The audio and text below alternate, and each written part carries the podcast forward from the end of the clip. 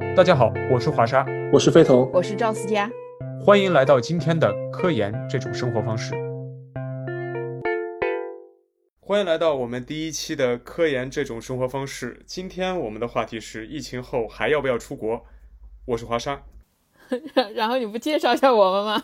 思佳，你直接他他的不，他的意思是说思，他的意思是说思佳，你直接说我是思佳。哦天，好吧，好吧。不，没事儿，没事儿，你这个地方你都可以剪进去。我们就是这么混乱的开始了。这就这就是科研的生活，就是这样。来吧，就是在混乱中。OK，那好，我是赵思佳。啊，我是飞腾杨。那么欢迎各位能在网上跟我一起连线。现在在疫情当前，很多公司可能也是在一个比较危急的状态，那么本身的工作的机会就会少很多。就更难给这些所谓的有点要骑驴找马，我先出国，然后一边找着工作一边学这样的同学一个机会。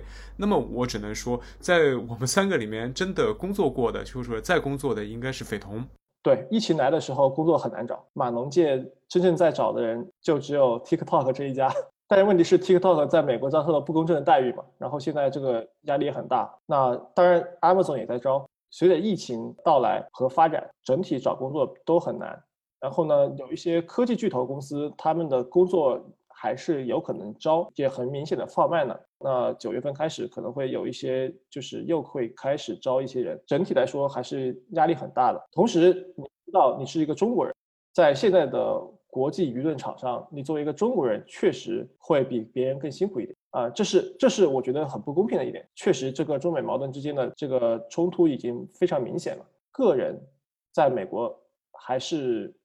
就是你的一般的人际接触之间啊，没有那么多作为你你作为中国人的冲突，别人其实分不清你是中国人还是呃还是 Asian American，也分不清你是华裔还是韩裔还是日裔。真正的人就是日常生活中的人际交往，没有那么明显的这种呃人际冲突。在大的环境上面来说，作为一个华裔，我觉得还是有比别人更多一点的压力的。那我可以稍微总结一下，就是对于一些想要念一个硕士，尤其是这种比较好从事工业界工作的硕士而言，今年出国的时候需要稍稍思考一下工作好不好找，有没有做好这部分的心理准备，尤其是硕士时间比较短的同学。今年还有另外一个问题，就是你能不能出得来啊？啊，对，出 假设能出得来的话，这都是问题。就是有一个 英国好多学校包机，包机已经包机是吧？哎。美国没有啊，美国根本就不可能有。美国没有是吧？哎呀，还要打官司的嘛？你这个现在不是说几个？美对，就是，呃，英国可能比较牛逼，是因为他可以包机把学生送回去。美国打官司也只是说，那个允许他们参加，你可以参加网课啊。那现在一个就是同样都是网课，你要一年花七万刀上哈佛的网课，还是一年花不到一万刀？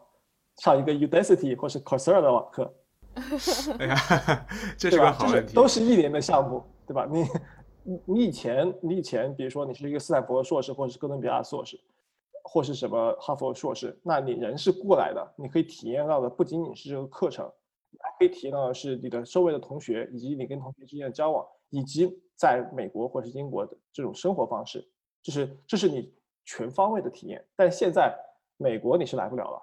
对吧？你如果现在没有在美国本土，你还想回美国，或是你想你想先来美国，那是基本上不可能了。作为一个中国人，就是随着疫情的变化，造成了本身的求学体验也缩水了。我就是这根本就是毁灭性打击，这不存在毁灭性打击。这起码在美国美国来说是毁灭性打击。那这两年确实来美留学，我觉得压力就是来美留学可能会比较。比较惨一点，啊，我我个人真的不知道现在申请美国会是个什么样的情况。嗯，Hopkins 的话，他已经 defer 了入学期间。比如说，你如果拿收到了 Hopkins 的这个嗯 PhD 的这个录取通知书，那有可能会至少是 defer 一年入学。那你明年再入学。那当然了，还有像哥伦比亚，哦，就像康奈尔这种，嗯，你拿到了这个。美国的康奈尔大学的本科生，啊，那有可能你就送去清华北大联合培养啊，这是这是也有可能的。我我昨我前几天正好和我老公在聊到这个问题，就是说，如果如果如果我们现在，如果我现在遇到这个情况，我拿到了一个学校心仪学校的 offer，我还去不去？嗯，然后我我就说我可能不去了，因为我觉得对我来说最重要的不是去上这么一个门课，我还是应该想我我更想不是不是为了那个纯知识，我是想要去生活，要有个那样子的体验，一个留学的体验。没有这个留学体验，我在家里面都在家里面学有什么意思呢？还交一样的学费，或者说即使是交更少的学费，我都觉得好像没有太大必要。然后我老公就觉得。为什么呢？就是他觉得这个想法非常的惊奇。他说：“你能够在家里面都不用去付那个当地的住宿费，还可以吃你妈你妈做的饭，不是件很美好的事情吗？还有，同时这一年结束了，你还能拿到一个心仪大学的 degree，这对于你来说不是件很美好的事情吗？”我觉得一年的、两年的，我觉得一两年的这个项目，我也会，我我也就不去了。但是如果是一个五年的项目，我还是会考虑考虑的。还是会考虑考虑，因为这个是，我觉得还要看学校吧，就是绝对要看学校。你你你得到这个 offer 有多难？就是说，如果比如说哪个，我也不知道该怎么，就比如说我随便招一个，比如说一个 MIT 的一个一个博一个超大牛的一个 lab 的实验的一个实验室的一个 offer，我觉得我可能我可能还是要想想去吧。那 MIT 肯定去啊，就是怎么说呢？这个是这个是取决于，嗯。对于我个人觉得，这个是取决于将来的不确定性的。比如说，你如果你预测这个疫情的问题和疫情相关的问题会在将来一年到两年之内解决，而你这个 program 大概是五年，那也就是说，你在这个 program 完成之前，你你是能够登上美国大陆的。那我可以。美国大陆。但是如果你像是那个 那个淘金的那个人，好惨，一百多几百年前。但是就是这样的，就是对，确实是，确实是，就是这样的。然后，如果如果你是比如说一年的硕士项目，对吧？你你钱交完了，却什么都没有。哎，但说实话，这个这个是个很现实的问题，因为剑桥大学它今年已经确确定了，就是接下来一年就全部网课。哦，这么严重？呃，然后我就有我有几个呃小伙伴，他们是今年去读剑桥的硕士，本来很开心啊，结果啊。全部都是网课，真的网课差很多的，就是网课差很多的，就是因为呃，这个这不仅仅是刚才思佳说到的这种生活体验，就是就我们哪怕这个讨论只局限在上上课里面，那你上剑桥的网课和你在现场上课是完全不一样的东西的，就是你包括你这种跟教授之间的和同学之间的讨论，那你上网课，那感觉。你你可以去上一上 Coursera 感受一下吧，这这是这是没有什么差别了，这可能是稍微难一点。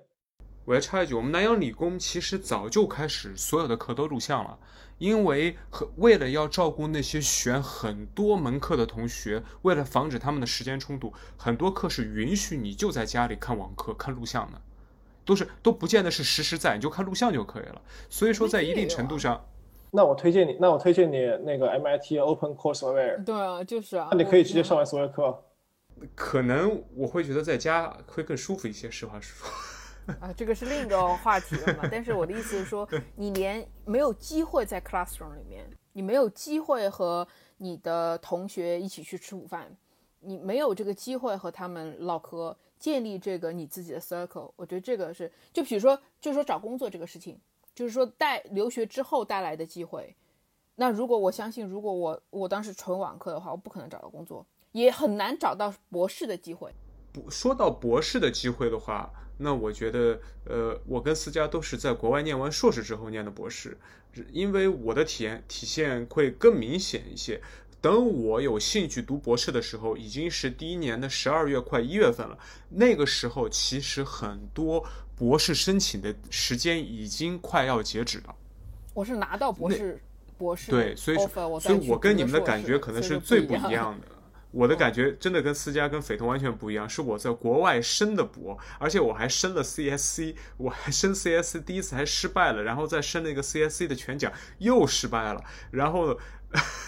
然后再去跟那个施安德鲁斯去谈全奖，没有谈成，在最后关课拿了我们南洋理工的一个全奖的 offer，所以我当时那个感觉是那那几个月是大起大落，然后可能也影响了我当时那个那个实验做的实验，我那个实验大概做了两三百个人，然后做做废掉了，其实也挺可惜的一个，就是我想说的点，在国外的时候，尤其是一年的这种硕士。可能工作角度在今年的疫情之下变困难了。如果要在没有做好准备，就在国外的阶段想要申请博士，本身也是困难的。这是我想说的。那在疫情之下，可能会变得更困难。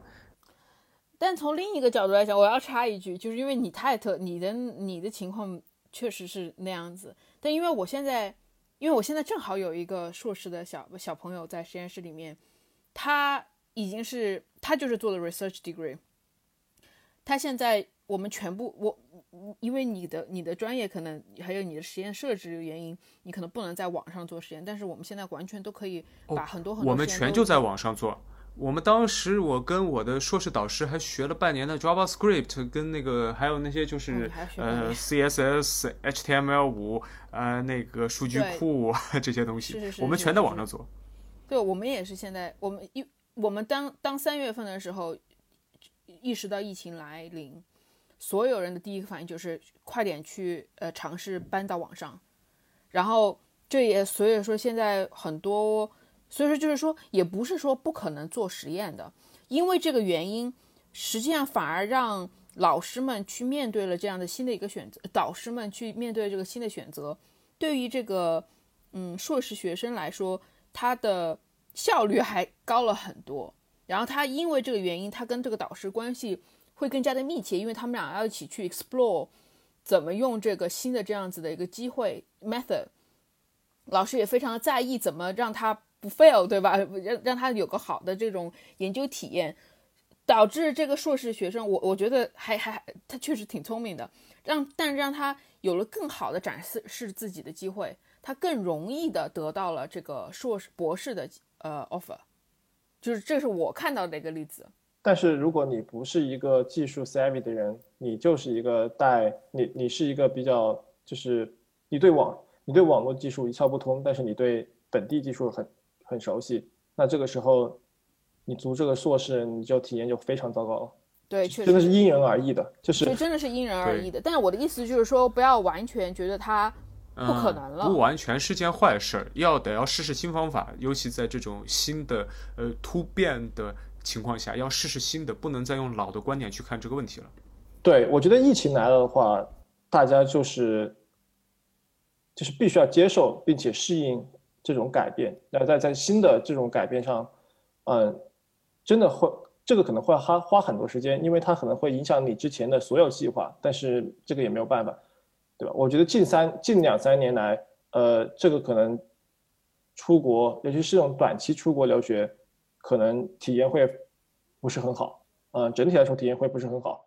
但是如果长远来说，你比如说将来，那你要不要还是考虑留学？我觉得，我觉得随着这个，如果这个疫情控制好了，然后这一波过去了，我觉得还还是可以考虑一下的。但是对于很多人，当然对于很多人来说。当然，对于很多人来说，这一波年龄就过去了。就是，就比如说现在正值要面临这个问题的人，他们可能这一波就错过了。但是现在如果还小，比如说现在是个高中生，那他等他再面临这样选择的时候，可能时间又不一样了。那高中生就是说，呃，不不一定要决定现在就决定说老子以后都不出国了。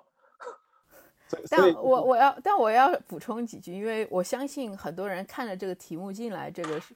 这个音频的人，很多人就是当下在思考，就就这两年了，要读要不要读博，要不要出国，要不要读硕士，没有在等等到他一波疫情结完全结束这样子的可能。我觉得对于这样的人，那那什么建议是什么呢？我我有一个完全唱反调的一个建议，因为我也接触一些申请英国大学申请。首先，今年今年因为美国的原因。来英国读申请的报多，英英国留学利好，利好利好，呃利好绝对利好，绝对利好，绝对利好。然后第二就是我的一个感觉，这个这个感觉可能不准啊，但是我觉得我可以透露一下，反正我也没有什么太已经没有利益冲突了。就是我个人的感觉是，如果你非常想冲一下很好很好的学校，然后以前呢你觉得可能差了那么点儿，今年是正好你可以尝试的时候，因为学校一这些好的学校没有办法一定会 increase 它的给 offer，就是因为他知道大量的人不会来，不会接受这个 offer 了，所以说他只有扩大这个 offer 的量。以确保明年有足够的人入学。那别，那牛津、剑桥会不会出现 overbook 这样的现象？呃，他们可能不会过过度的干这个事情，但我觉得正常人都有这样子的一个思维考虑。比如说，我觉得牛津、剑桥以下的这个学校，我我不相信他们不这么干。比如说 UCL，我觉得就是帝国理工啊、伦敦政经，对吧？啊不，我的意思是说，可可以可以考虑嘛，就是这个是一种一个情况，说不定你还能占这个占这个先机几率。所以所以说所以说，私家的意思说，反而要富贵险中求，这个 时候倒是可以冲一冲的机会。OK，那匪童怎么看？那匪童怎么看？当下适不适合出国？你你考你的观点是？我觉得私家这个。打开了我的眼界，我觉得啊，我这么说吧，就是大家，我我觉得思佳说的这个很有道理，而且我建议大家眼界放宽宽广，出国不是只有美国可以走啊，欧洲有很多很好的学校，比如说苏黎世，对吧？然后比如说呃英国，然后德国，啊各个学校，荷兰，对吧？这些学校都非常好，然后他们现在对华没有像美国对华那么糟糕，所以呃曾经你。就是如果你的眼光不是只放在美国的话，那么大好的世界现在有可能就是利好。但是如果你的眼光只放在美国的话，那现在就是比较惆怅的时候，因为有一些美国有很多学校，接下来一年招生直接就停掉了，就是他为他为了 guarantee 现在已经录取的学生的资源，然后他就他就停掉了一年招生。比如说为为什么呢？我不懂他这什么逻辑啊？比如说现在的，因为他要保证。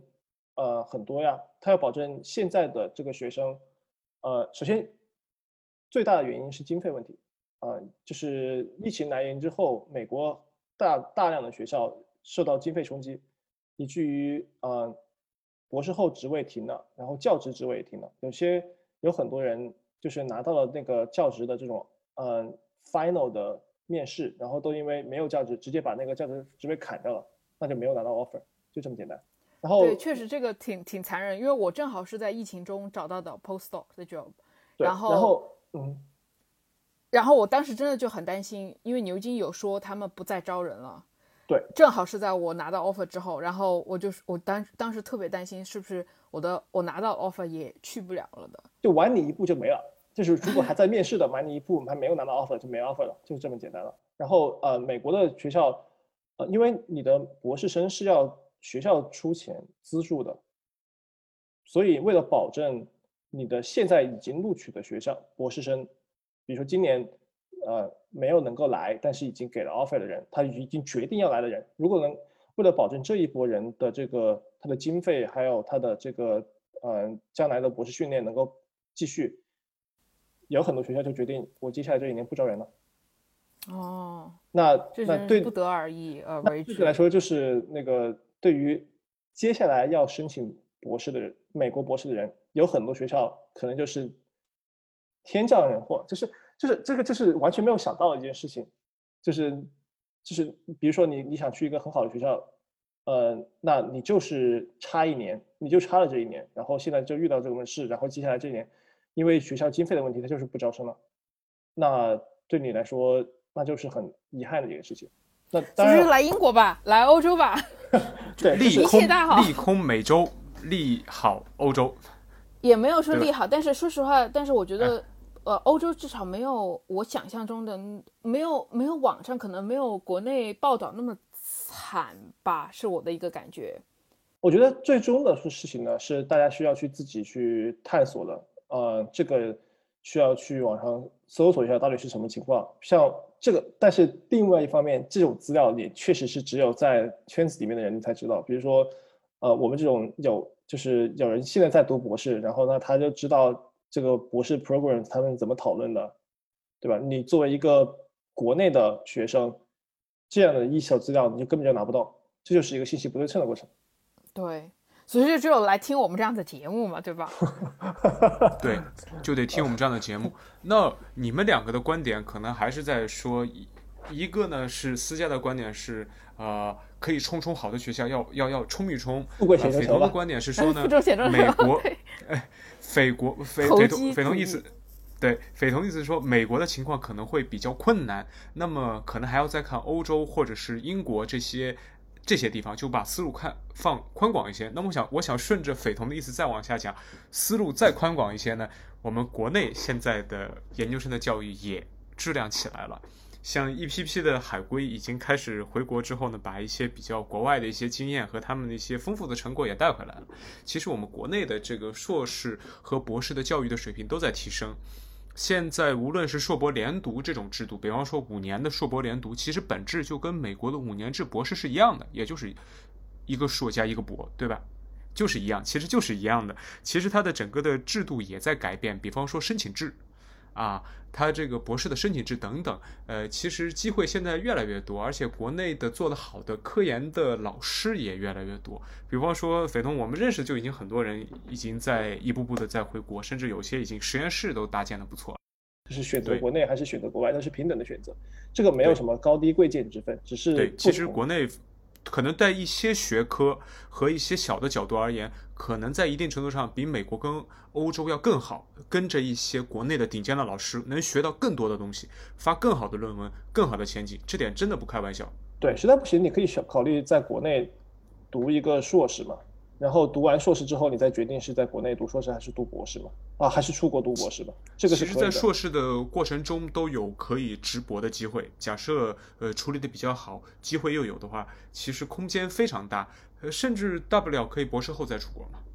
如果我有选择，我会在国内读一个 research degree，找一个很好的导师带我，然后产做一些很好的产出，真真实实、真真的感觉那种比较压力比较大，不要不断产出的这种过程是什么样，然后拿着大量的论文或者是很好的论文去申请博士，一定能够 KO 很多很多人。是我觉得这个对的，就是其实你在国内读个硕士，比你直接升博士的，呃，可能你最后升到的项目会好很多。好很多很多，我觉得这个是我挺大的遗憾，我当时根本没有想这些，我我就没有，但是前想这里有个前提，这里有个前提，这个前提是什么？这个前提是你在国内能够找到一个好的硕士项目。哦，那那也是也是也是也是，那你如果在现在的国内的问题是什么？我觉得国内的问题是竞争真的还是很激烈，就是嗯、呃不是说国内没有好的项目，国内是有好的项目，国内项目好的项目有，国内好的实验室也有，啊、数量还不少，对吧？但是相较于在国内竞争的人来说，这个数量就少。就是如果你是，你要考虑，如果你是一个九八五，就是你是你如果不是很你的本科如果不是一个非常优秀的本科，然后呃你要怎么能够在硕士找到一个很好的硕士，这是我其实不知道应该怎么去做这件事情。我告诉你怎么做：做一年科研助理，做一年 RA，直接去实验室做一年的 RA。那前提是别人要招你啊，别人 RA 得招你啊，对，别人为什么要招这个这个难度会比硕士低一些。那其实这个不跟本科，哎，那你这么一说，这个和美国是其实是一个意思的。嗯。美国本科很多人本科毕毕业之后会做一年 RA 在实验室里，在他做一年 RA 的目的其实是为了找到跳板，但将来要申请那个一个更好的博士，嗯。而而本科的 RA 这种 postback 在美国非常多见，就是当时在国内其实不多见，就是你国内做这种科研硕士，嗯，当时在国内是不多见的，但是现在但是当时在美国已经非常非常多见了，很多人就是本科毕业之后，他为了去读一个好的博士项目，他就去做一个到两个 RA，就是去这种大的 lab 做 RA，然后他可能会有一些这种呃研究经验，也可能会有一些这种呃，比如说老板就是实验室导师的这种推推荐，这是一个、嗯呃对。那如果是现在国内这一套在国内也是可能的话，那么确实对于国内嗯、本科没有那么好的同学来说是一个是一个机会，呃嗯我也觉得是。我我觉得是我觉得无论是在国内还是国外，如果有机会能去读 RA，一定呃一能做 RA 一定去做 RA。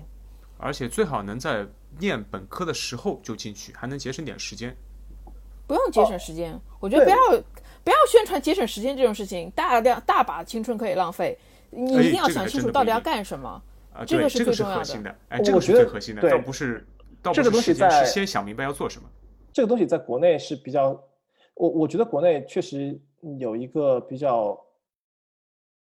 大的问题，就是什么东西都得一步一步，就是必须要做对，而且要做得早，就是你恨不得就是说，呃，读书要先先读，对吧？你先把书读完再去工作，但其实不一定的，你可能先出去做一点。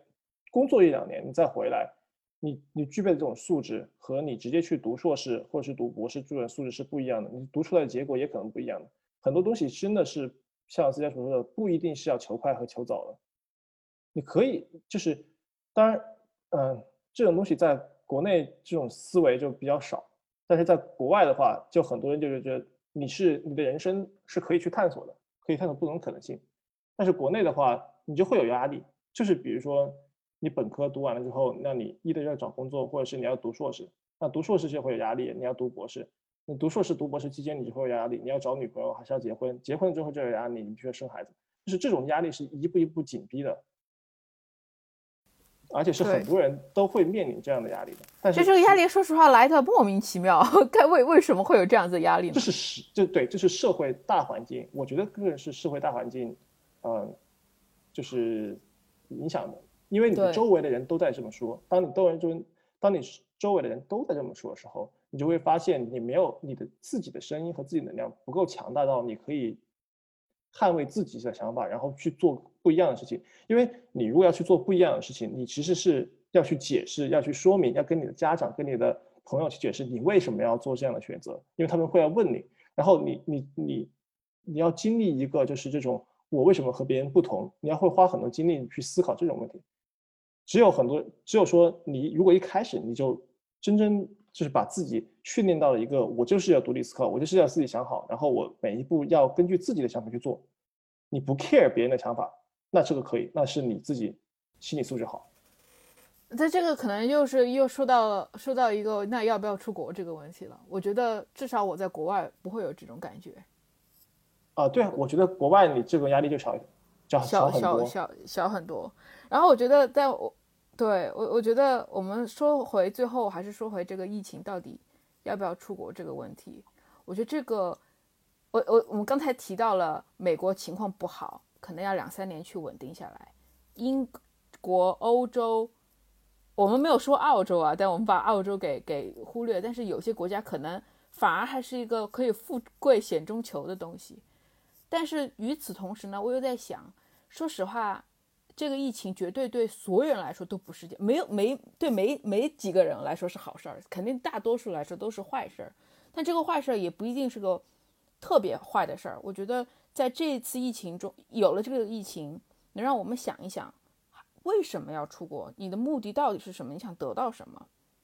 对啊，我觉得对你你想清楚这个，再去做这个决定。很多人以前因为有选择。他不去思考，说哎，反正一两年无所谓嘛。对对对，是。但是现在你有这种想，你你你想清楚了再去做，无论是去还是不去，我觉得都是个更好的决定。我觉得这个才是个最重要的一个点。啊，所以说这个说不定是件好事儿。强行让你思考为什么，就是强行让你慢下来。对对对。嗯嗯，慢一点，然后看看，呃，对每一个选择重新做一次 evaluation。要不要留国内？国内我应该国在国内我该干什么，对吧？是去做 RA，去读再去读个硕士，去读个硕士，还是就是在国内读个博士，然后就是想考。再再比如说，如果你不准备留在海，你的目标不是为了到海外去工作，或者是做科研，或者是在那儿生活，不是以此为目的，你就是要回国的。你的目标就是说我博士毕业我就要回国，那你为什么还要出国读博士呢？就是我觉得这些思考可以提前。就是，我觉得要早一点思考很多事情，不用着急，不用着急去找女朋友，不用着急去读硕士，不用着急去读博士，这些都可以慢一点。但是有一个东西是应该早一点做比较好，那就是思考为什么要做这些事情。呃，这个对是我们能得到我觉得大家要做一个 informed decision 吧，就是你在做决策的时候，嗯，多去了解一下这个决策背后的一些不同的，就是不同的情况。就是由于一开始你想出国只是一个想法，但是出国意味着什么可能很模糊。但现在因为是疫情来的原因，你有更多的时间可以搜集这方面的资料，你可以去了解一下不同的选择，不同的就就不同的选择。在国内也好，在国外也好，它大概会是意味着什么？它大概会有什么样的这种长期的影响？